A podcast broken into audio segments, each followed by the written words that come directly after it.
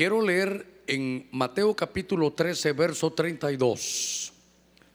Un pasaje, gracias hijitos a todo el equipo de alabanza.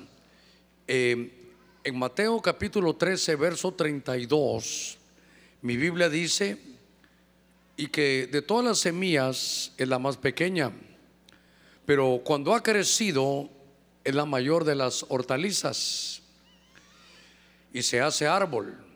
Oiga, y cuando ya se hace árbol, de modo que las aves del cielo vienen y anidan en sus ramas. Yo subrayé aquí en mi Biblia que vienen las aves del cielo y anidan en sus ramas. Voy a hacer una, una palabra de oración y vamos a poner nuestros ruegos, nuestras peticiones. Pero hermano, para que esto sirva hay que mezclarle fe. Es creyendo. Dice que el que se acerca a Dios sepa que le hay y que es galardonador de los que le buscan. Sepa que le hay. Esta oración no es al aire, esta oración es para que la oiga el hermano. Esta oración es para que suba al trono del Señor, hágalo con fe. Padre, en el nombre de Cristo, delante de ti con toda la iglesia, estamos en unidad creyendo que nos estás escuchando, porque el que hizo el oído oirá, y el que hizo la boca hablará. Mira cuántas peticiones, cuántas necesidades, Señor, en el nombre de Cristo. Te pido que de acuerdo a su fe, Señor, sean realizadas. En el nombre de Jesús, desde ya reprendemos toda obra del enemigo, lo declaramos derrotado. Y sabemos, Señor, que vas a limpiar nuestra mente, que vas a trabajar en familia, Señor, esta noche. Habilítame, Señor, un buen mensaje. Habilítame, Señor, mi garganta. Habilítame, Señor. Te entrego mi corazón, mi mente, mis labios, mi lengua para que tu Espíritu Santo nos guíe a toda verdad, toda justicia. Trae liberación, Señor. Trae una nueva visión, trae nuevos sueños, trae fortaleza a los hogares. Todo te lo pedimos en el nombre de Cristo Jesús. Gracias, Señor. Amén, amén y amén. Gloria a nuestro Señor. Gloria a Dios. Gloria al Señor. Eh, vimos cómo se desarrolla una, una semilla, cómo crece una semilla. Ese es un árbol que de una semilla pequeña, de una semilla de mostaza, logra ser un árbol el más grande entre todas las hortalizas. Y note, cuando ya está crecido, cuando el árbol ya, ya ha desarrollado, vienen las aves del cielo. Pero las aves del cielo no solo vienen, hermano, a visitar, sino dice que anidan en sus ramas. Es decir, que las aves del cielo lo que hacen es hacer nidos.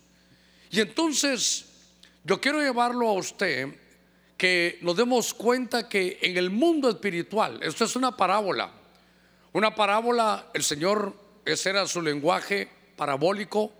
Mateo capítulo 13 dice que él solo hablaba en parábolas. Había que tener revelación y entender que el Señor hablaba a un pueblo que era eminentemente agrícola, conocían de la siembra, conocían de lo que le sucedía al árbol que había crecido.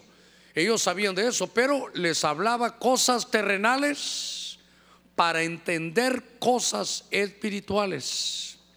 Tal vez la definición teológica de lo que es una, una parábola no la voy a tener aquí, pero el concepto es hablar y enseñar con cosas terrenales lo que sucede en las situaciones espirituales.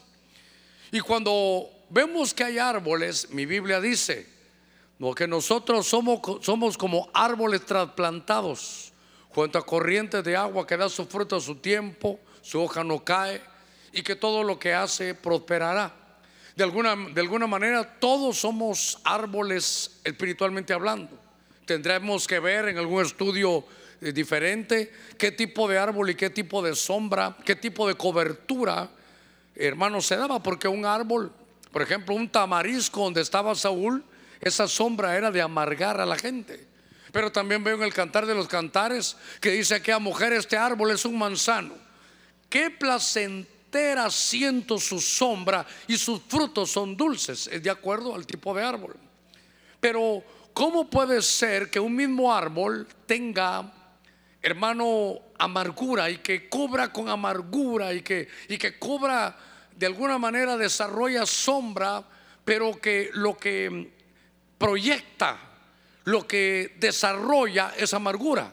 Y que otro árbol, de la misma manera que ha crecido esa semilla, se ha desarrollado de una sombra que produce placer, reposo, y que el fruto para todos los que estén debajo de esa cobertura es dulce. Entonces, este pasaje me habla de que hay aves del cielo. Las aves del cielo son seres alados, son seres alados, estoy hablando espiritualmente. No sé, no sé si recuerdo bien, pero en Eclesiastés hay un pasaje que dice, no hables mal del rico, no hables mal de nadie, porque un ser alado, fíjese que dice, llevará la noticia, es como, como un espíritu. Y entonces hay espíritus como los ángeles que son ministradores de los que vamos a heredar la salvación. Eso es una maravilla. Pero también cuando se habla de ave del cielo, está hablando de espíritus que ministran mal. Me estoy tomando estos minutitos para poder dar la introducción a lo que quiero desarrollar. Cuando se lee ave del cielo, por ejemplo, viene a mi mente, en la misma parábola del sembrador, el sembrador salió a sembrar y puso la semilla. Entonces dice, mire la semilla, estamos viendo una semilla que ya desarrolló como la que leímos aquí en Marcos 4 y entonces esa semilla conlleva una bendición, solo que tiene que desarrollar como esta hortaliza que vimos. Pero cuando cae la semilla, esta parábola del sembrador dice, vinieron aves del cielo, mire qué cosa. Y cuando vieron la semilla, se la devoraron. Esa no puede ser una buena ave. Eso no puede ser, hermano, un ave o un espíritu que venga de Dios porque te está robando la semilla te está robando esa semilla que tiene adentro incluido ese, ese tremendo desarrollo. Entonces hay aves del cielo que son de alguna manera, hermanos, negativas. De tal manera, déjeme que tome otro poquito de fuerza en lo que le quiero trasladar. Es que Babilonia dice en Apocalipsis 18:2 se ha convertido en cueva de toda ave inmunda. Entonces ya veo que hay aves del cielo que son inmundas. Y entonces empieza a desarrollar, empiezo a desarrollar en mi cabeza una, una, idea, un rema que quiero trasladarle. Porque las aves del cielo vienen y hacen nido en sus ramas. Hace muchos años, no sé, en mi mente yo recuerdo que leí que fue Lutero, Martín Lutero, el que dijo que a veces, mire cómo lo miraba él, que a veces, hermanos, hay cosas que uno no puede evitar. Por ejemplo, que vengan los malos pensamientos, no se puede evitar. Que vengan deseos malos de hacer cosas malas, no se pueden evitar. Pero Martín Lutero decía, son esas son como aves que están volando. Pero eso es sobre tu cabeza, eso es imposible que usted lo pueda tener. Pero lo que sí podemos evitar es que esas aves inmundas, esas aves del cielo, esos espíritus negativos, hagan nido en nuestra cabeza. Perdóneme iglesia, me estoy dando a entender a dónde quiero llevarlo. Entonces este mensaje yo no sabía cómo ponerle. Entonces, ¿sabe qué, cómo le puse? Que no hagan nido. Que no hagan nido. Obviamente las aves inmundas que no hagan nido.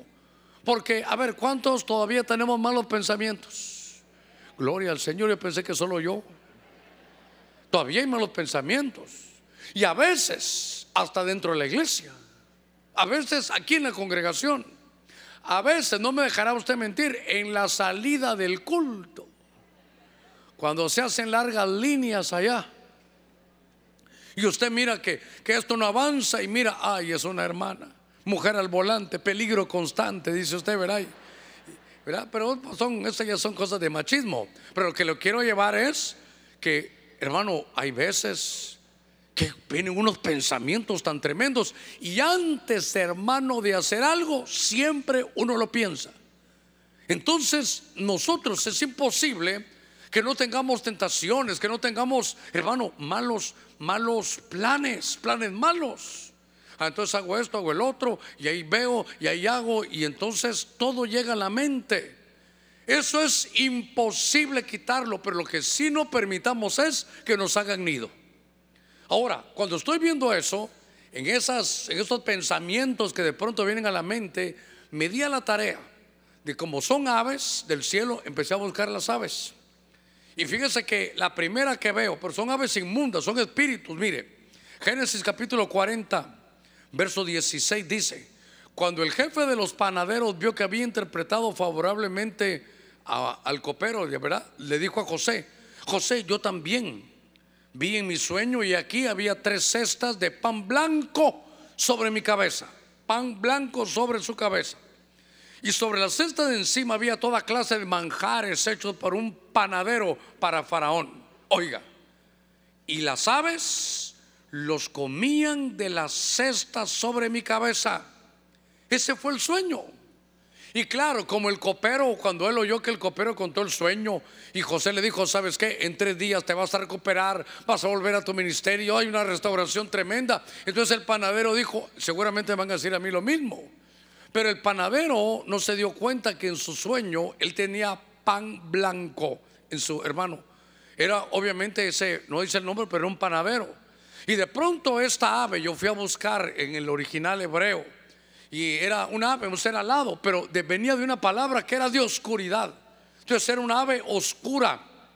Y note que, hermano, la tenía sobre su cabeza, se empezó a comer los manjares, se empezó a comer el pan, se empezó a devorar, hermano, el pan, que usted sabe que el pan es, hermano, es, la palabra de Dios. Y entonces me llamó la atención porque eh, lo que le sucedió a este hombre, usted sabe, es que al final, eh, hermano, se muere. Pero note algo que es importante. Quiere decir que tenía pan en su cabeza. ¿Cuántos mensajes de la palabra de Dios hemos recibido? ¿Cuánto pan de vida, cuánto pan espiritual hemos recibido? Yo no sé cuánto, pero el enemigo, esas aves, hermano, llegan y te quieren quitar eso. Por eso que lleguen ahí, que te digan, esa palabra no es cierta, esto para ti no puede ser, porque hermano, a veces pensamos que Dios puede hacer todo con otros y no con nosotros. Porque nos están, se están anidando, ¿sabe para qué? Para comernos el pan de la palabra. Cuando estoy viendo esto, no se me olvida aquella mujer, se recuerda la cirofenicia, tenía un problema en su casa, como es familiar, déjeme que dé ese toque familiar. Y el problema que tenía esta mujer, que es una mujer libanesa, es una mujer que se dio cuenta que su hija estaba endemoniada. Que había situaciones, note, que ella también le habían anidado su mente. La hacían lucir como loca. Ella escuchaba palabras, hermano, que solo ella entendía, cosas terribles. Hermano, había una situación tan terrible que ella supo que eran demonios. Estas son estas aves que habían tomado posesión, hermano, en la cabeza de esa niña. Entonces ella se acerca al Señor, usted recordará la historia, y le dice, Señor, ¿me puedes ayudar? Entonces el Señor le dijo, ¿sabes qué? El pan que yo tengo es solo para los hijos. Y ella dijo, Señor, ¿sabes qué? Las migajas son para los perrillos. Y en lugar de enojarse, dijo, Señor, entiendo que el pan es primeramente para los hijos y que las sobras, las migajas, son para los perrillos. Pero Señor, está bien, lo acepto. Si tú me miras como un perrillo, pero, pero déjame decirte algo. Entonces déjame aunque sea las migajas. Porque si yo tomo una migaja, hermano, una migaja de ese pan, sé que con esa migaja mi hija va a quedar libre. Es un pan de liberación, es un pan que podía traer muchas cosas. Y ella dijo, no, si esto lo, ellos no, no lo toman en cuenta. Tal vez muchos tienen el pan y se los han dejado, hermano, que estas aves se coman la palabra. Y entonces, ¿sabes qué? Tú tienes derecho a liberación, tú tienes derecho a libertad, tú tienes derecho a vivir la vida plena. Pero de pronto han venido aves que te quieren quitar, hermano, esa liberación. A ver, démosle palmas fuertes a nuestro Señor. Esta es una ave oscura. Hermano, que no te roben la palabra. Por eso la palabra, platicamos con un siervo de Dios, tiene que ir mezclada con fe, no pueden ir separadas. La palabra tiene que llevar fe. Y mire la fe de, esta mujer libanesa. Esta mujer árabe dijo, ¿sabes qué? Jesús, yo vengo, sé que no soy de tu pueblo, pero sé que me puedes hacer un milagro. Entonces dijo, es que el pan es para los hijos, sí, pero una migaja. Y note, hermano, cómo estas aves inmundas, cómo estos espíritus inmundos saben del poder de una palabra. Por eso es que han querido anidar para que ya con el nido ahí, y es que hermano, ponen nido, se comen la palabra, pero déjenme decir algo que tengo en mi mente. Al poner nido, ¿qué hacen? Después de poner nido, ¿qué hacen? empollan, ponen sus huevecillos. Y entonces, hermanos, se desarrollan esas aves ahí. Por eso todo el mensaje es, han venido malas ideas a ti. Hermano, a veces de repente es, eh, pastor, quiero preguntarle algo. ¿Y si eso en la Biblia no es cierto a usted? Y si nos han engañado, hermano Germán, te están devorando la palabra. Si la palabra de Dios es viva y eficaz, la palabra de Dios es creativa, la palabra de Dios puede hacerte un milagro esta misma noche, la palabra te da crecimiento, desarrollo, que no te anide en tu cabeza, que no te anide en tu cabeza. Y entonces, fíjese que hay de esos, de esas personas que se meten a los chats, hermano, para oír un mensaje. Y en lugar de ver que aprenden, ¿sabe qué escriben? Deje de engañar a la gente. Eso no es cierto. Ya vi que son aves inmundas. Eso es lo que ellos les han puesto, no lo entienden.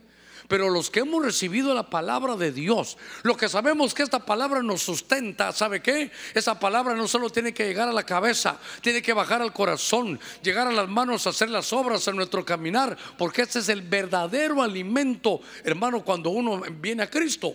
Estaba desarrollando esto y quiero llevarlo a otro texto aquí en la escritura. En el libro de, Jeremías, o perdón, de Job, capítulo 20, hay un pasaje aquí, 27, en la versión 60, dice, senda que ave de rapiña no conoce, ni el ojo del buitre ha alcanzado a ver. La versión Reina Valera 60 dice, el ojo del buitre no ha alcanzado a ver. Y entonces aquí aparece otro, otra Big La verdad que está cabal, esos sí son buitres esos. Solo que mire cómo tienen ese árbol, hermano. Ya le quitaron las hojas, ya le quitaron el fruto y no hay un nido, sino saber qué cantidad tienen ahí. Porque, hermano, su mente usted la tiene que cuidar. Así como piensa el hombre, así es el tal. Y estas aves lo que quieren es quedarse ahí. Son pensamientos. Y claro, aquí hermano está el buitre. Y entonces cuando estaba leyendo un poquitito de esto, el buitre es un ave de rapiña. El buitre lo quiere todo, es como ambicioso, sucio. Llega y hermano, y está, hermano, tratando de, ir por donde está toda la, la carroña. Pero cuando estaba viendo estos pasajes, hermano, me doy cuenta que estas aves están buscando donde hay algo que ellos se lo puedan comer y se lo quieren comer todo. Cuando, cuando se es más joven y usted mira eh, allá en las escuelas, eh, hermano, este es del siglo pasado, este es mi tiempo, el siglo pasado. Y había una muchacha bonita, un montonón de muchachos. Mis amigos decían, mira, te quedas como buitres, van todos juntos ahí, todos ahí. ¿Pero por qué? Porque estaban interesados.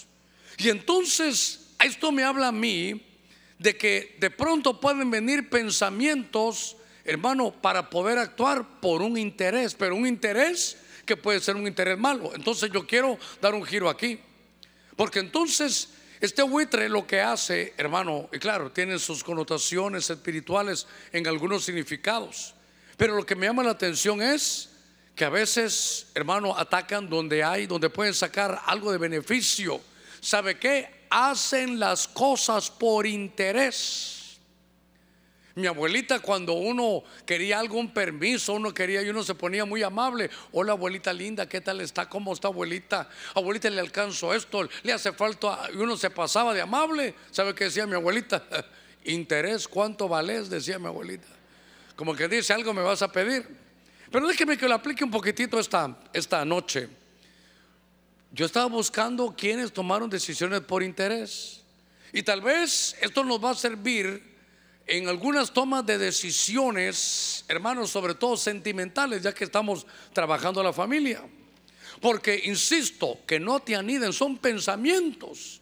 Y de pronto hay un concurso en los días, hermano, del rey Saúl porque había que matar al filisteo, usted se recuerda de Goliat.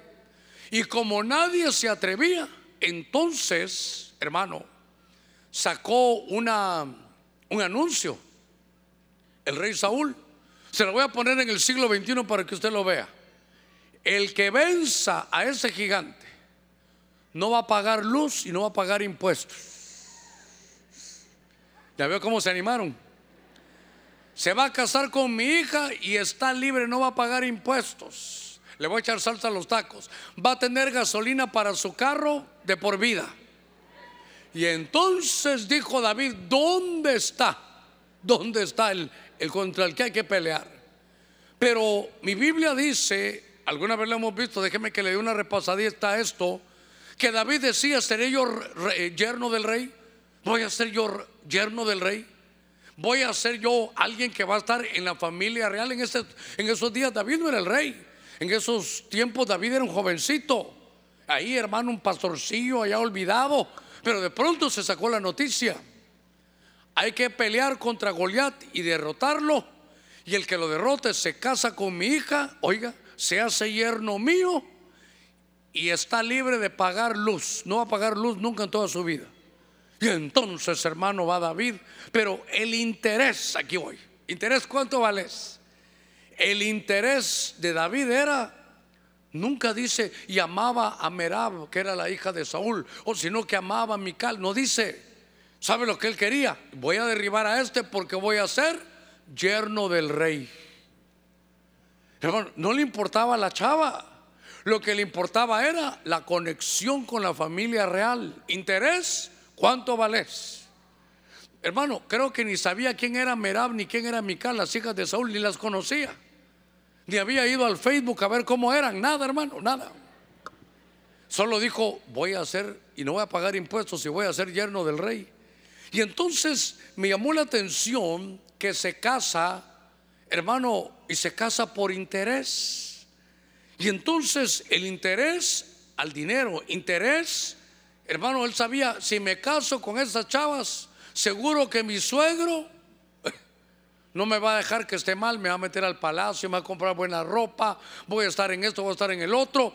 Y cuando veo, hermano, ese pensamiento le llegó, déjeme que, mire, David está ahí arriba y David era de carácter.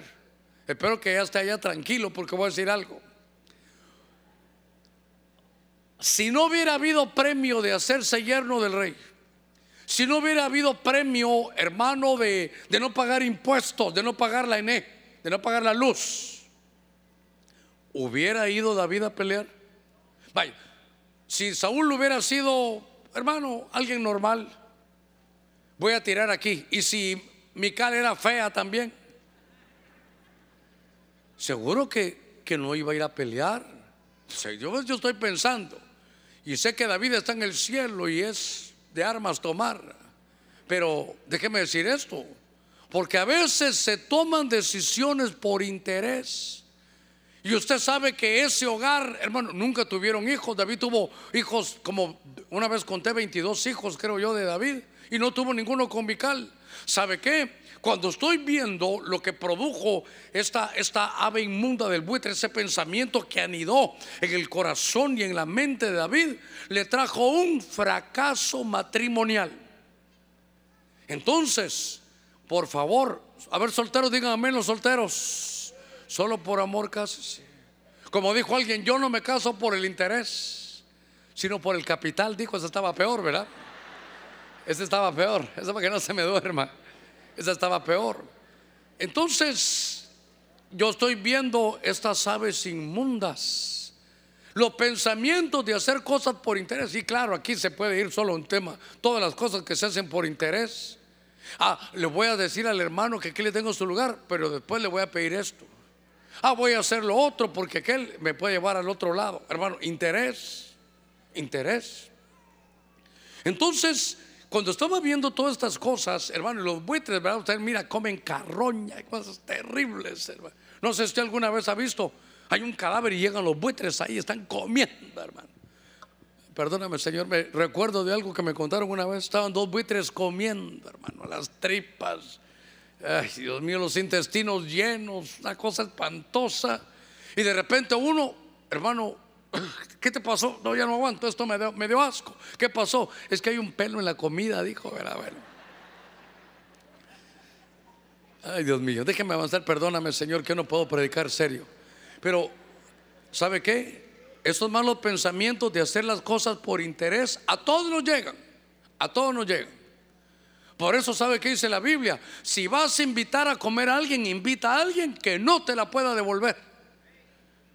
Porque usted mira, ay, la hermana de aquel está a calidad, pero yo no me habla. Entonces voy a invitar al cuñado.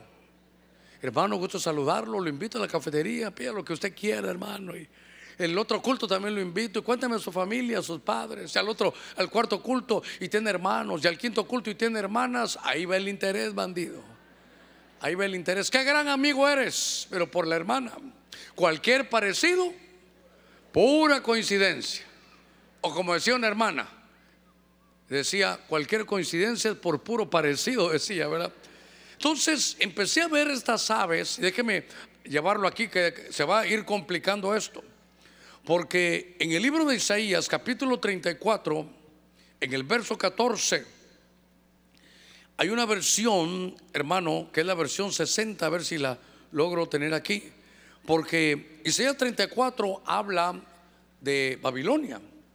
En Isaías se habla ahí de, Babilonia. Y se habla de algún tipo de aves. Y Apocalipsis 18, ahí están conectados. Apocalipsis 18 e Isaías 34 están conectados porque es Babilonia con aves inmundas. Y entonces aquí, hermano, a ver cómo estamos, me aparece una que es la lechuza. Aparecen las aves nocturnas, otra dice lamia, otra dice lilitz, fíjese. Pero cuando estaba viendo esto, dice que entre todos los animales del desierto que estaban ahí, estas fieras del desierto, había un ave. Y esa ave dice aquí que era, hermano, una lechuza. Por favor, no vaya a salir que cuando miren lechuza las empieza a reprender. Solo estoy hablando espiritualmente. Entonces, cuando estoy viendo estas aves inmundas, insisto, Babilonia se ha convertido en habitación de aves inmundas. Aquí aparece una lechuza. Y la lechuza en nuestras Biblias no se atrevieron en algunas versiones a poner la, palabra que es, que aparece una sola vez en toda la escritura, y es la palabra Lilith, que aparece como demonio nocturno, aparece en otras versiones como Lamia, aparece en otras versiones, hermano, como un demonio hembra. Y entonces, cuando veo esto, esto me habla a mí de una corrupción sexual. Aquí tengo que, por eso le digo, voy a ir subiendo un poquitito el volumen en, algunas cosas. Porque entonces, hermanos, mire, una vez dijo mi, pastor, al que yo respeté mucho, casi ahí empecé yo con él, el doctor Toniel Ríos Paredes, una reunión de pastores, una reunión de líderes. Él dijo, hermanos, esa es una opinión de él, ¿verdad? Pero usted mídala ahí, pésela, no es Biblia, pero es una opinión de él, un hombre ya desarrollado, crecido, con gran experiencia. Y él dijo el 99% de los problemas del hombre son de origen sexual. Y entonces vemos aquí que este es un demonio hembra. Esto me habla a mí de, corrupción sexual. Ahora, déjeme dar algunos ejemplos para que lo podamos desarrollar. Porque en la Biblia cuando aparece, hermano, este, este demonio, que es un demonio hembra, me habla a mí que trae corrupción sexual. Ahora voy a la carga aquí, le aseguro que nadie ni se mueve, hermano. Porque aquí no puede decir, a ver cuántos han tenido pensamientos, mejor ni, levantemos la mano. Y, es que nosotros, porque vivimos en esta cultura, pensamos que solo los varones tenemos ese problema, que usted va en la calle y si, si usted no cuida sus ojos, va como limpia brisa, va viendo, ¿verdad? En cambio, las hermanas aparentemente no, no, no ven nada. Pero ellas van como ranitas, solo cierran los ojos, toman la foto y se la llevan aquí ya. Que ideas terribles vengan, esto es inevitable. Nadie se sienta mal porque vienen pensamientos. Todo el mensaje es que no te hagan nido. Porque de pronto, a ver, ¿sabe quién? Hermano, apunté entre mis cosas aquí ¿Cómo vino la corrupción sexual? ¿De dónde vino? Cuando la tierra se llenó de violencia, creo que es Génesis 6, mi Biblia dice, hermano, que la tierra estaba llena de violencia y entre las acepciones de violencia tiene que ver con degeneración sexual. Dios envía el diluvio, se salvan ocho en el arca, pero había un octavo pasajero. Y ese era aquel hijo de Noé que se llamaba Cam. Cuando se acaba, hermano, el diluvio, ellos, el diluvio vino no solo por, por esa violencia, sino la tierra se había llenado, era un, desastre la tierra. Y entonces dijo Dios, todos se contaminaron, menos Noé y su familia, lo voy a, menos Noé, dice, toda su familia, menos Noé, lo voy a salvar y voy a empezar a repoblar la tierra, usted se conoce la historia, pero había violencia, se había visto la violencia. Estoy hablando de, situaciones de tipo sexual. Y entonces se acaba el diluvio, hermano, llegan a, a, la tierra un día de victoria, un día hermoso, un tiempo hermoso, vamos a comenzar de nuevo. Pero ese día de victoria se convirtió en día de derrota. Ese día de alegría se convirtió en día de duelo. ¿Cuánto tiempo habrá pasado? No sé. Pero cuando yo leo Génesis capítulo 9, en su casa lo puede leer 20, 21, 22, de pronto Noé empezó a sembrar una vid, empieza a beber, él sin saberlo, hermano, es el primero que aparece con problemas de licor, pero él no, no, dice que hubiera un, un historial antes, y se queda desnudo tirado en su tienda. Y de pronto llega uno de los hijos de Noé, oiga, salvo, entre los ocho salvos iba Cam, y mi Biblia dice que vio la desnudez de su padre. Solo un pincelazo rápidamente a esto.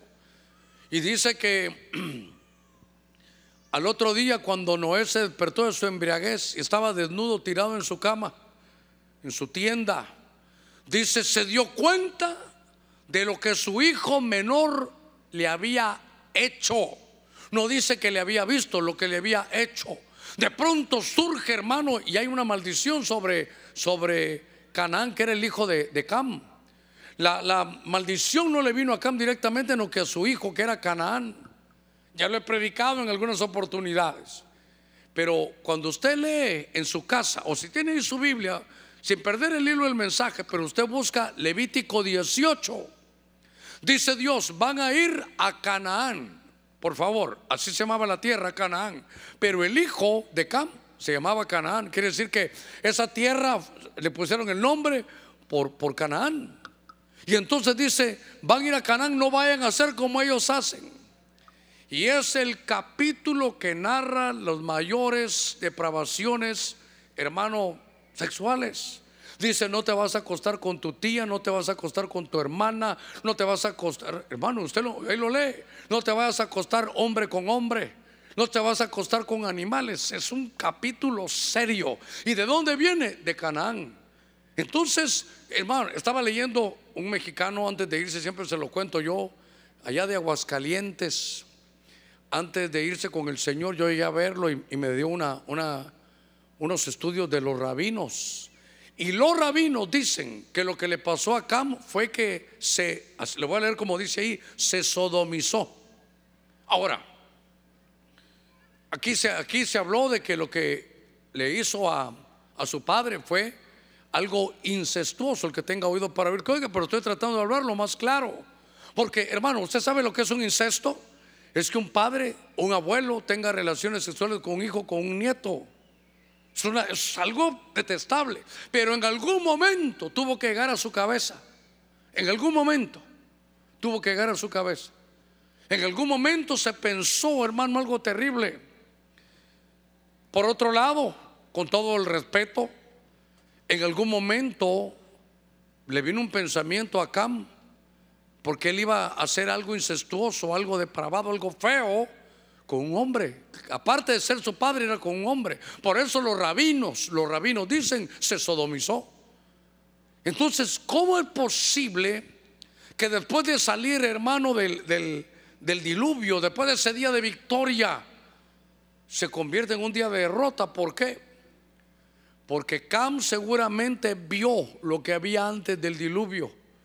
Vio, hermano, la, depravación que había, la tuvo en su mente y esa ave, esa ave lo que hizo fue que le hizo nido.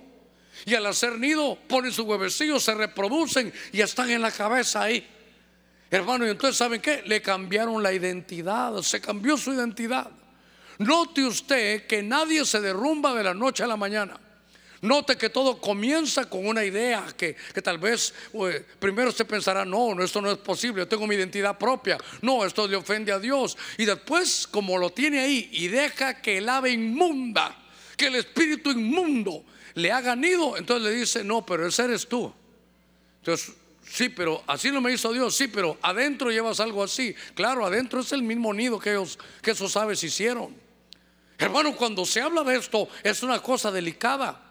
Pero ya que se habla, hermano, de algo, de una corrupción sexual, usted se ha casado, una linda esposa, todo va bien, todo va en paz, y de pronto viene un pensamiento de verlo a una persona que, que no debe porque usted está casado.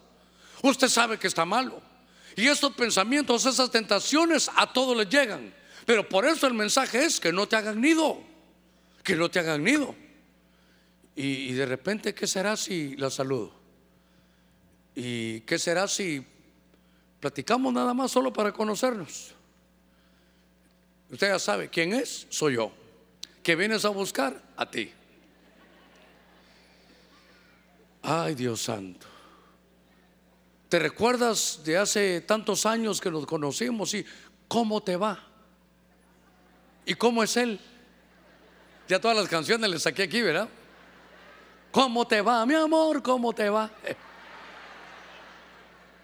Ya le dijo mi amor y él ya está casado. Ya le contestó mi bien y ella también le dijo mi bien y es mi mal. Pero todo llegó a atreverse a marcar el número, a, a recibir un mensaje, a no poner un límite. Y entonces le cuento que es algo terrible. Ya le pusieron nido. Pastor, su mensaje llega muy tarde porque ya tengo nido. Pues deshagamos ese nido. En el nombre de Cristo, decir voy a quitar todo nido de, todo, de toda ave inmunda, voy a enderezar, no voy a dejar que desarrollen porque soy un árbol de Dios. Porque voy a dejar que, hermano, yo, yo estoy para, soy un árbol para dar fruto, no para que aves inmundas aniden y me pongan pensamientos. ¿Y sabe qué? De esto nadie está exento. Solo que ese consejo tan valioso, según yo, lo dio Lutero. Que vengan los malos pensamientos es imposible. Esto no lo puedes evitar. Pero que te hagan nido, sí lo puedes evitar. Le ruego que le diga al que está a la par suya que no te hagan nido. Que no te hagan nido. Hermano, si usted es soltero y le gustó una servidora y es soltera, qué bueno, estamos en casa. Cuando usted mire que va a recoger la ofrenda para allá, está bien. Pero si usted sabe que es casado, hombre casado, cuete quemado. Y nada que bien cocinado, que rico bocado. Nada, nada de eso. Eso ya, eso ya es el nido. Eso ya le anidaron. Hermano, ¿cuántos pensamientos malos recibimos todos los días? ¿Cuántas tentaciones? ¿Cuántas perversiones? Ahora que todo es con internet y todo tan sencillo de, dos o tres, primero y hasta ahí. Lo voy a ver. No, ¿para qué lo voy a ver? No, esta es la última vez. Ahí están. Sepa usted que ahí están. Sobrevolando su cabeza, hazlo una vez. ¿Quién se va a dar cuenta? Y uno, hermano, ahí está. ¿Sabe qué? Recuerde algo. Usted tiene el Espíritu Santo. ¿Cuántos hemos recibido a Cristo Jesús? Tiene el Espíritu Santo adentro. El Espíritu Santo oye todo lo que usted habla mira todo lo que usted ve, sabe qué mensajes envías y cuáles recibes. Yo decirle, Espíritu Santo, quítame, ayúdame a quitarme estos nidos. A ver, démosle palmas fuertes a nuestro Señor. Que no te hagan nido. Que no te hagan nido. Pensamientos y situaciones, hermano, terribles vienen. Que no te hagan nido.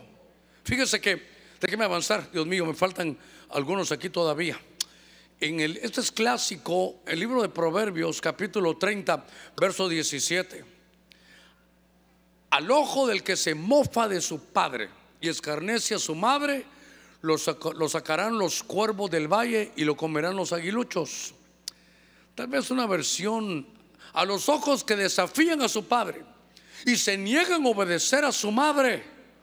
Los cuervos del torrente los arrancarán, los aguiluchos se lo devorarán a ver si tengo la Biblia al día, al que mira con desdén a su padre y rehúsa obedecer a su madre, que los cuervos del valle le saquen los ojos y que se los coman vivos. Oiga, como dice aquí, los buitres. Mire estas aves inmundas.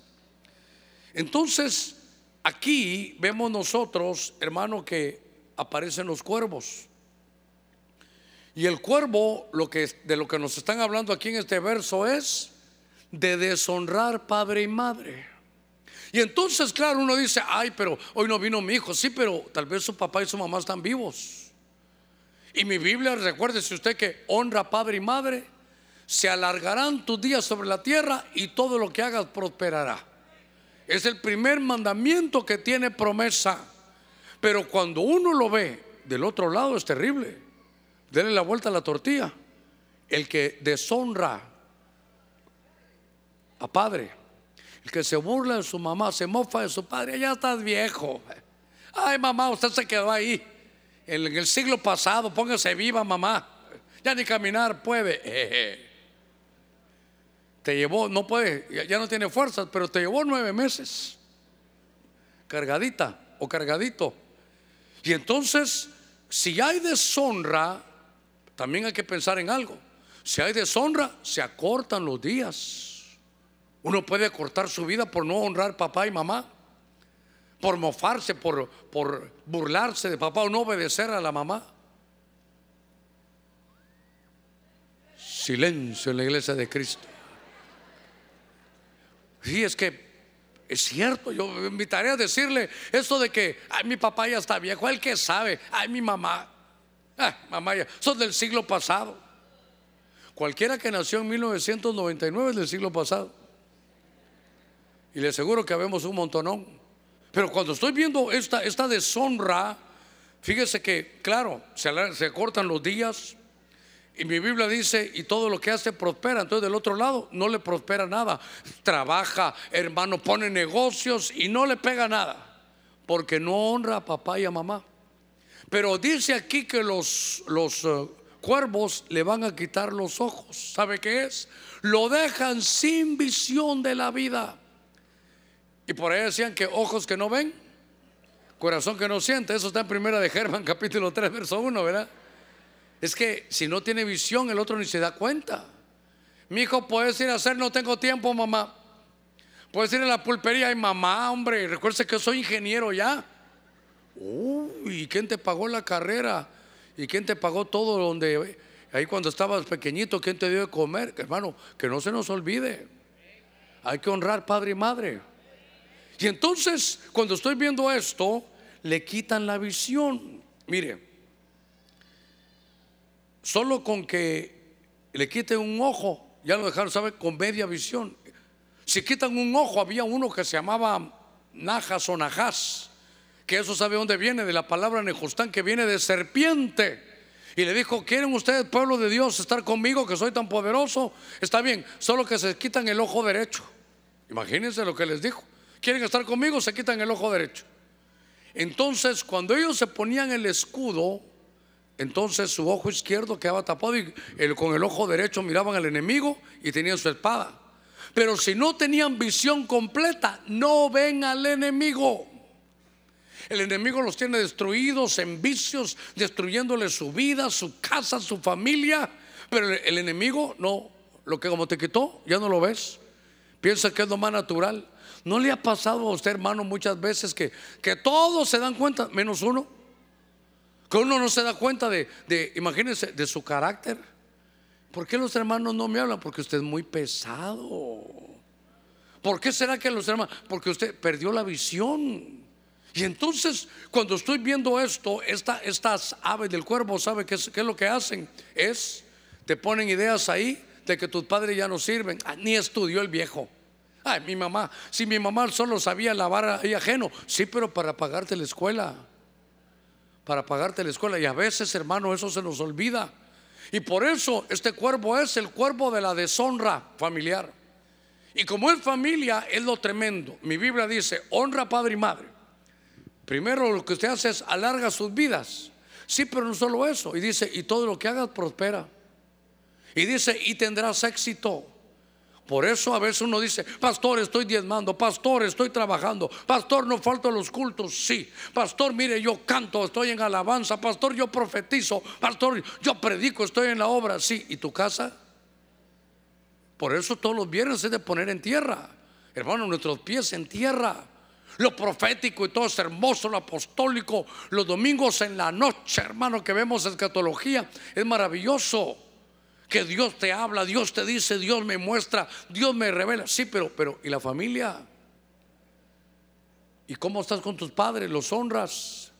Ay, pastores, que es que mire, ya mi mamá es un lío tenerla porque ya no tiene continencia, ya, ya avanzó en los años. Y viera, pastor, que ahora hay que ponerle hasta como una niña pañales. Ella sembró cuando tú usabas pañales. Silencio, ya se puso feo el mensaje, ¿verdad? Mejor vámonos a las aves buenas, otro día las vamos a ver. Pero hoy, hermano, honra padre y madre. Dile, dile que está la parte tuya. ¿Tú honras a tus padres? A ver, ¿hace cuánto que no los vas a ver a tus padres? A ver más, ¿hace cuánto que no le mandas un regalito a tu mamá? Ah, desde el mes de mayo del año pasado. Por ser el día de la madre. Qué gachos, hermano. Bueno, ya que se puso fue el mensaje, me quedan 13 minutos, pero déjeme, avanzar.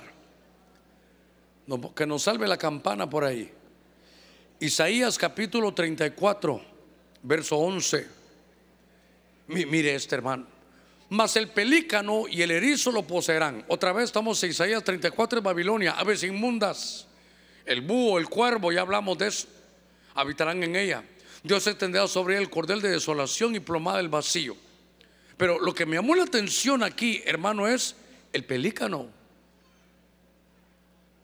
El pelícano.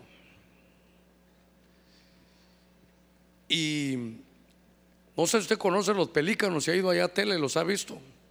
Pescadores, guardan ahí su alimento y todo lo que usted quiera. Pero por alguna razón ya espiritual, recuerde que las parábolas son explicando cosas terrenales, podemos ver las espirituales. Y cuando llegue a su casa, si tiene ahora todas estas herramientas que tenemos, me fui a buscar de dónde viene la palabra pelícano en hebreo. Y lo tremendo es que viene de vómito, viene de vomitar. Pero hoy en la Biblia, uno tiene que entender la Biblia con la misma Biblia. La misma Biblia tiene sus misterios y ahí están sus respuestas. Y entonces, este, por lo que estamos aplicando hoy, son aves inmundas son espíritus que revuelan en tu mente dándote ideas. Y el apóstol Pedro, el apóstol Pedro decía, le ha acontecido a aquel como al perro, que el perro vuelve a su vómito. Entonces, ¿qué hace el pelícano? Hermano, ¿qué está más sencillo aplicarlo? ¿Qué hace, ¿Qué hace esta ave inmunda? ¿Qué hace este espíritu? Son pensamientos de que vuelvas a tu vómito. A ver cómo lo explicamos. Cuando alguna vez, tal vez a usted no le ha pasado, usted es muy sano, pero alguna vez que se intoxicó, comió algo que no debía, perdóneme, qué feo esta pregunta, pero alguna vez le ha pasado eso que tiene que devolver lo que había comido. Qué, qué, horrible es, hermano. Ay, que a mí hasta me duele la, el pecho ahí cuando ya yo hago lo imposible para que no llegara a eso. Pero entonces el cuerpo, el cuerpo lo que hace es, el cuerpo humano está diseñado para, esto no me hace bien. El cuerpo está diseñado por Dios para decir, eso que te comiste no te hace bien. Y empiezas tú a sudar, que dolores aquí, náusea, y de pronto sacas todo lo que no sirve. Lo que te estaba provocando, hermano, que te sintieras mal. Lo que el cuerpo dijo, esto no lo voy a absorber si absorbo esto, te vas a enfermar más. El cuerpo lo quiere sacar.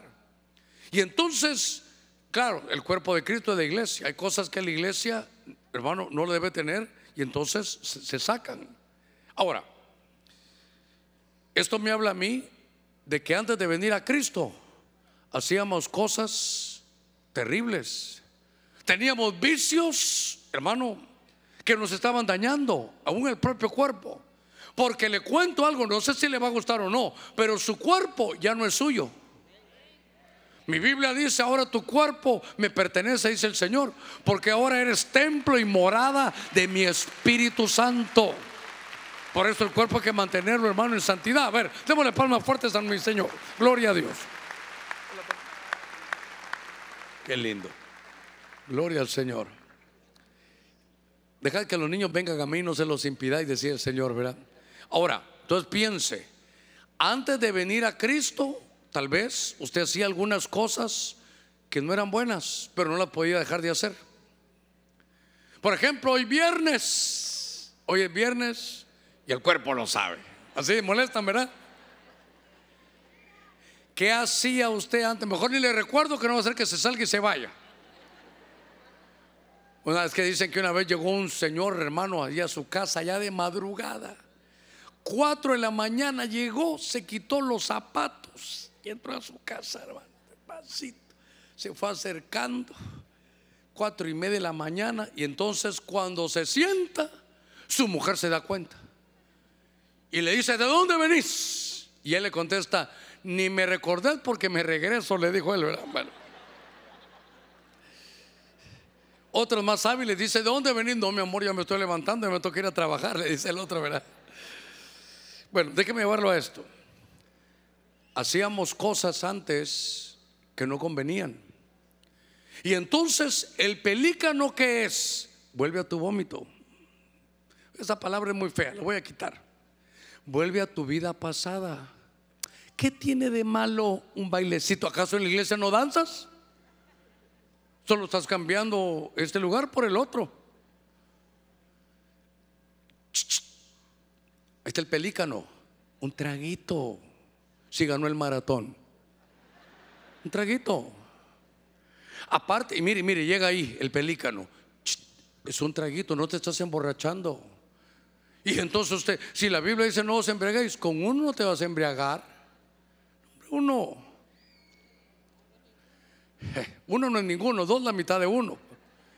Y cuando sientes, ya bebiste otra vez. El pelícano es la idea de que vuelvas a la vida anterior. Y es que sabe qué, y le manda unas explicaciones, por eso le digo, a ver, fumar. ¿Alguno de ustedes fumó alguna vez? Eh. Fuimos fumadores. Y entonces llega el pelícano ¿Y dónde está en la Biblia que dice que no fumes? Ah, pues sí, en la Biblia no está. O dice Éxodo capítulo 20, no fumarás. Y de luego llega el pelícano con más fuerza. Ya, ya, ya el pelícano anidó y ahora ya tiene, hermano, más pelícanos. Entonces te dicen, ya, entonces tú en tu casa ya te fumas un tu cigarrito, porque como la Biblia dice que en ningún lugar dice que no hay que fumar, fumas. Y entonces, como ya anidó, ya hay otros pelícanos. Y entonces, ¿dónde dice que es pecado ponerle a la coca? ¿Dónde dice? No, no te meterás coca, coca en la nariz. Entonces, con el, labio.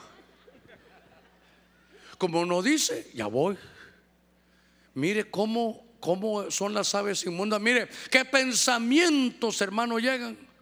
A ver, ¿dónde dice no bailarás? ¿Dónde dice no? ¿Dónde dice no irás a la discoteca? Y cuando usted siente, y ahí dice, venite pelícano, vamos, venite para acá pelícano. Hola papito, ¿qué tal? ¿Me quería saludar? muy bien. Qué bonito, muy bien.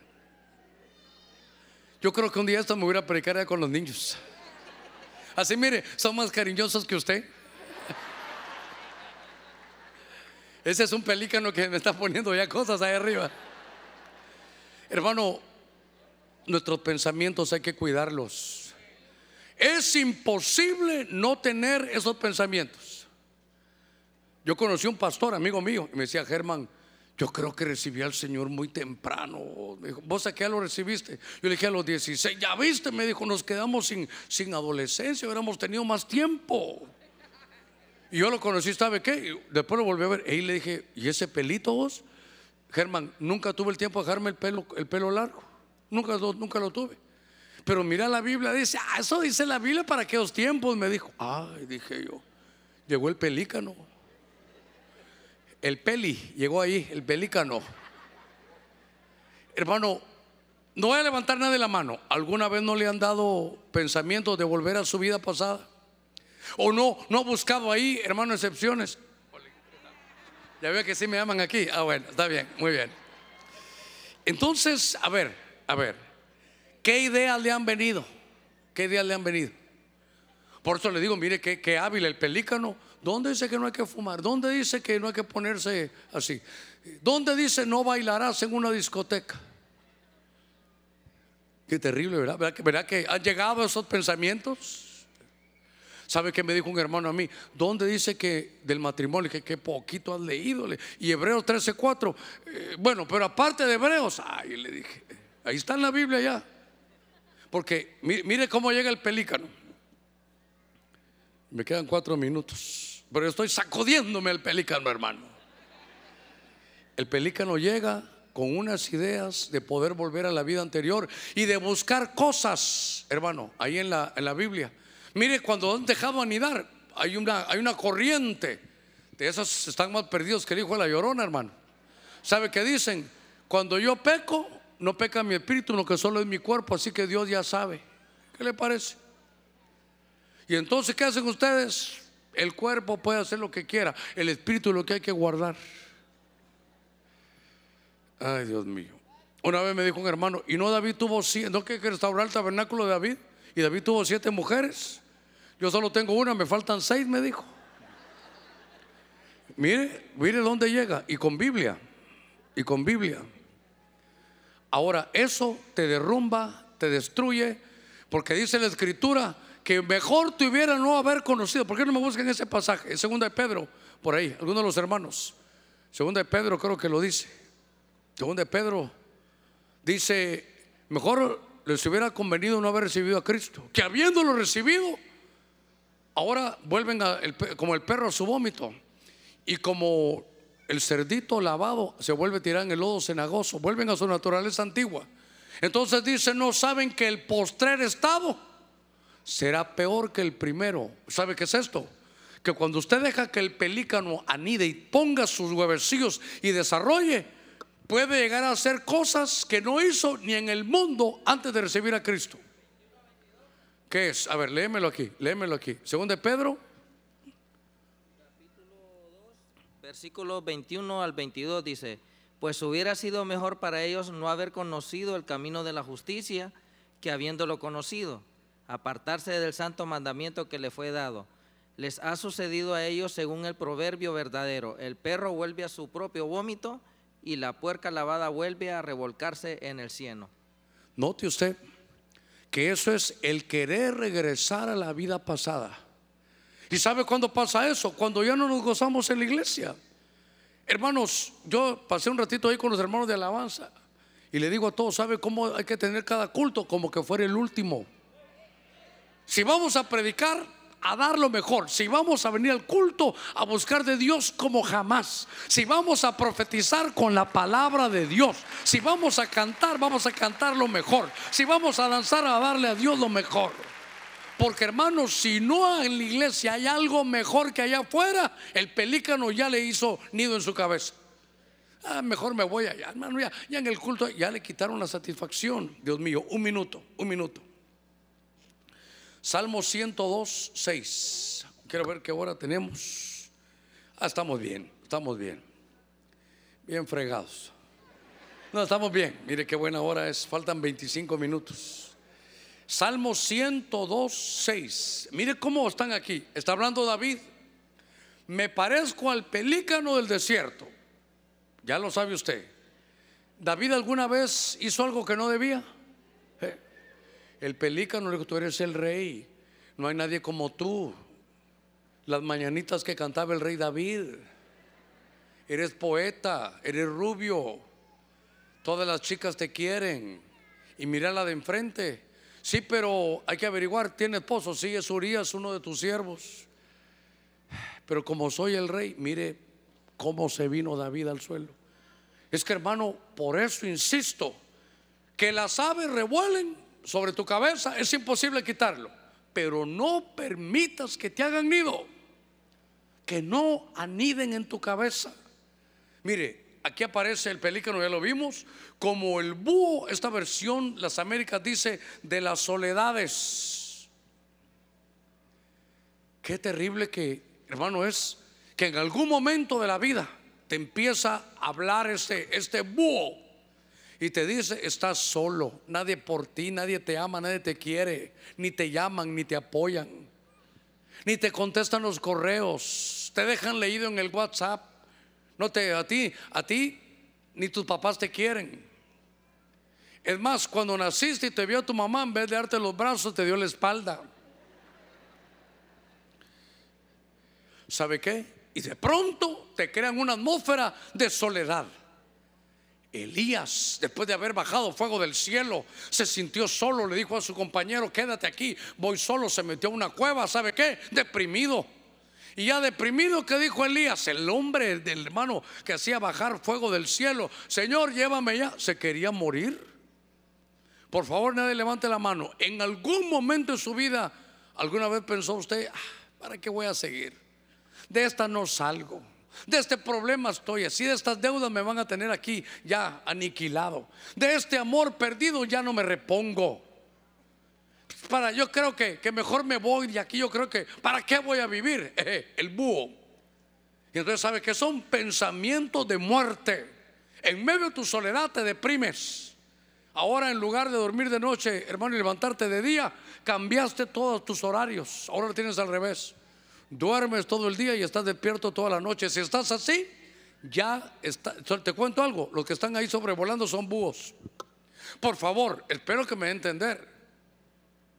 No voy a estar buscando dónde están los búhos.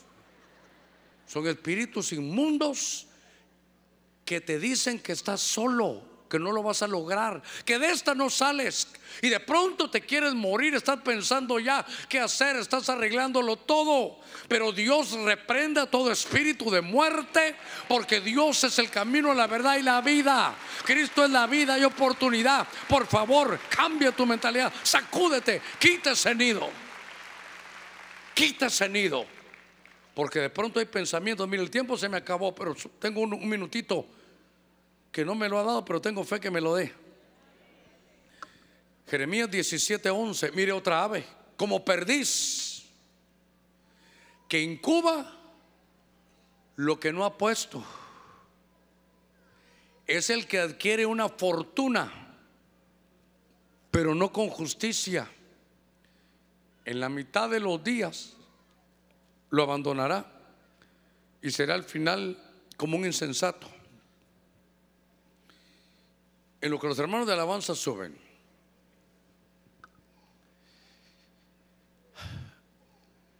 Hermanos, en medio de las dificultades económicas puede llegar una tentación de meterte a negocios ilícitos. Y esta perdiz incuba lo que no ha puesto. Esta perdiz lo que es es que te quiere ministrar, que te haga rico, pero no, una riqueza que venga de Dios. Esta perdiz lo que te está diciendo es, ¿por qué no te metes a este negocio? Cobras solo la primera vez y luego te sales. Y ya no te vas a poder salir después. Y dice que a la mitad de tus días te vas a morir antes de tiempo, vas a terminar en el presidio ¿sabe qué? Casa destruida. O construir o edificar con dinero robado, con dinero mal habido. Hay un pasaje en alguno de los, de los profetas menores que dice que hasta los cimientos, hermano, las bases de la casa van a clamar. Cuando pases por ahí no te la vas a gozar, los cimientos te van a decir, o los capiteles te van a decir, esto fue con dinero robado, esto fue con una, una fortuna llena de injusticia. Si ya tienes sobrevolando ahí a la perdiz, te está diciendo solo una vez, solo entrega esta bolsita ya y vas a estar bien. Hermano, esto lo hacemos con gozo, con alegría, nos reímos, pero es una de las verdades bíblicas más tremendas. Porque Babilonia se convirtió en nido y en guarida de toda ave inmunda. Babilonia, ¿qué es? Confusión. Y entonces, ¿sabe qué te, ¿sabes qué te dice, hermano, la perdiz? Te dice, ¿y no te dice tu pastor que vas a ser prosperado? Solo haz este negocio. que tú sabes que es dinero mal habido. Espera en Dios porque las promesas del Señor son sí y amén. Y si Él ha dicho que no va a prosperar, no va, no va a prosperar. Medita en mi palabra de día y de noche y todo lo que hagas prosperará. A ver, démosle palmas fuertes a nuestro Señor. Todo lo que hagas prosperará. En la palabra. Por eso que se comía, hermano, la, que se devoraba esa ave oscura. El pan. El enemigo no le, no le- no le conviene que tú sepas Biblia. Te quiere quitar de la cabeza eso. Con sus ojitos cerrados. ¿Cuántas intencionalidades has llevado últimamente en tu cabeza? Le voy a rogar a todos que se pongan de pie unos segunditos, es bien temprano. Y quisiera poder ministrar unos, segunditos. ¿Y sabe qué? Este es un, un mensaje profético. Este es un mensaje profético.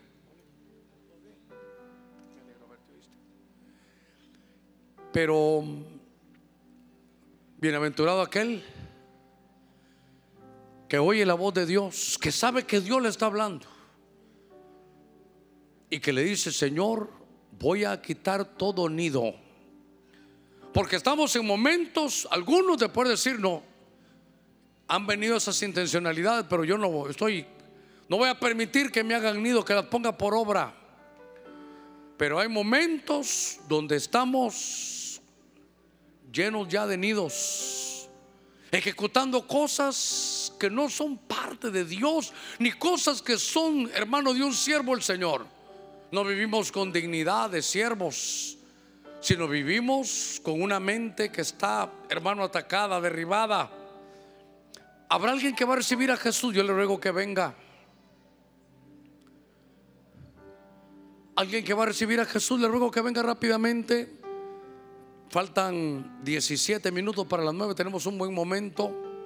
Voy a aprovechar que aquí está un profeta, el hermano Heriberto, para que unos segunditos me ayude para poder ministrar.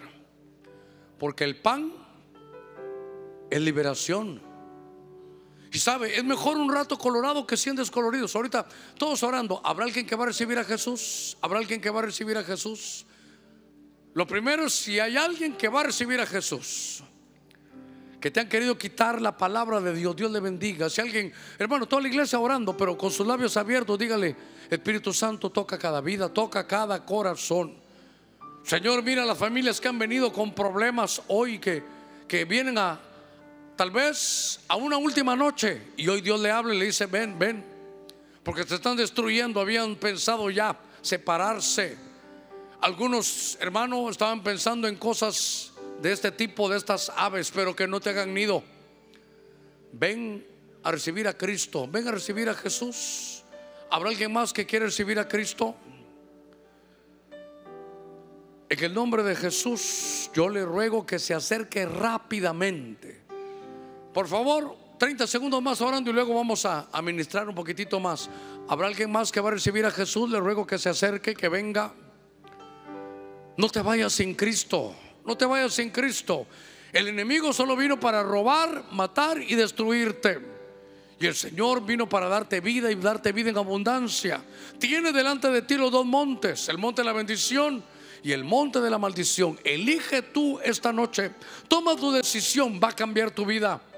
¿Habrá alguien más que va a recibir a Jesús? ¿Habrá alguien más que se quiere acercar al Señor? Ah, estamos orando, Señor. Espíritu Santo, quita toda cadena de gente que está ahí decidiendo ahora mismo, Señor, su futuro eterno. Tal vez las aves están merodeando diciéndole que no, que deje más tiempo y aquí tu día aceptable, aquí tu día de salvación. No es mañana, hoy es tu día de salvación. Entre tanto que se dice hoy, no endurezcas tu corazón. ¿Habrá alguien más que va a recibir a Cristo? Hay fiesta en los cielos cuando alguien recibe a Jesús, Dios le bendiga. No importa tu edad, no importa la falta. La sangre de Cristo quita, borra todo pecado. Acércate al Señor, para eso has venido en medio de esta, esta reunión. Acércate a Cristo, ven a Cristo, ven, ven, ven, no importa hasta dónde haya llegado, acércate a Jesús. Acércate a Jesús. ¿Habrá alguien más que va a recibir a Jesús? Yo le ruego que si está ahí, venga, venga, unos segunditos más, 30 segundos.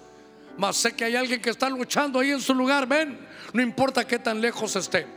Nadie está tan lejos que no se pueda acercar, ni tan cerca que no se pueda acercar más. ¿Habrá alguien más? ¿Habrá alguien que se va a reconciliar?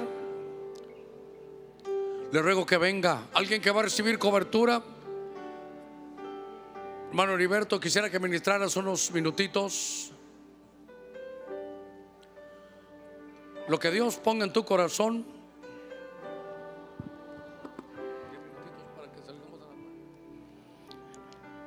Proverbios 4:23 dice, de toda cosa guardada, guarda tu corazón. Las aves o los espíritus inmundos donde van a anidar es en tu corazón.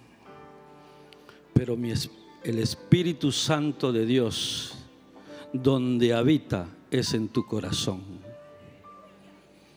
El Espíritu Santo de Dios donde habita es en tu corazón. ¿Por qué no puede habitar en tu corazón? Porque hay pensamientos sembrados por espíritus inmundos. Y hoy Dios te va a liberar. Porque la palabra de Dios dice que de la abundancia del corazón habla la boca. Hoy es necesario que como Jesús le dijo a Pedro, ven, camina, es necesario que tú hagas algo esta, esta noche. Dile al Espíritu Santo que está aquí, que está en ti, porque Dios no está afuera, está dentro de ti. Y Él quiere liberar tu corazón esta noche, porque la palabra de Dios no puede estar dentro si tu corazón está lleno de malos pensamientos, de resentimiento, de mucho orgullo. Yo sé que esta es una noche de liberación que el Espíritu Santo va a hacer, pero es necesario que tú empieces a hablar. Y empieces a hablar no solo con tu boca de acá para afuera, sino de acá para adentro, porque Cristo está dentro y se le habla con el corazón. Por eso dice, de toda cosa guardada, guarda tu corazón. ¿Cuántos quieren ser libres esta noche? Empieza a decirle al Señor, líbrame de los resentimientos que tengo en mi corazón. Líbrame de aquellas cosas que he guardado en mi corazón, Espíritu Santo. Tú las conoces. Empieza a hablar, empieza a decirle y, y yo sé que Dios está empezando a liberar a muchos esta noche. Esta noche es una noche de liberación para que tu corazón, el único que anide, sea el Espíritu Santo de Dios. Hoy, hoy llegó tu liberación. Quizás muchos espíritus vinieron ancestralmente a ser nido y vinieron de generación en generación, pero hoy Dios los va a liberar. Dios te va a liberar, pero empieza a salir de adentro de tu corazón y diles, me voy a echar fuera el odio que he guardado, el resentimiento que he guardado, aquellas cosas que me han hecho daño, que si bien está bien, porque para el ser humano está bien ahí, Dios está empezando a liberar. Dios está empezando a liberar. Es Él el que libera. No es un hombre, no es un hombre, es el Espíritu Santo. Y si tú empiezas a hablar con Él esta, esta noche, es Él el que te va a liberar. Yo quiero que empieces a caminar acá al altar porque Dios va a hacer un, un milagro grande esta noche contigo. Va a liberar tu corazón para que pueda anidar la palabra, la palabra y el Espíritu Santo que está en ti. Porque no puede haber palabra si no está el Espíritu. El Espíritu y la palabra una cosa son, una sola cosa son. No puedes separar el Espíritu de la palabra.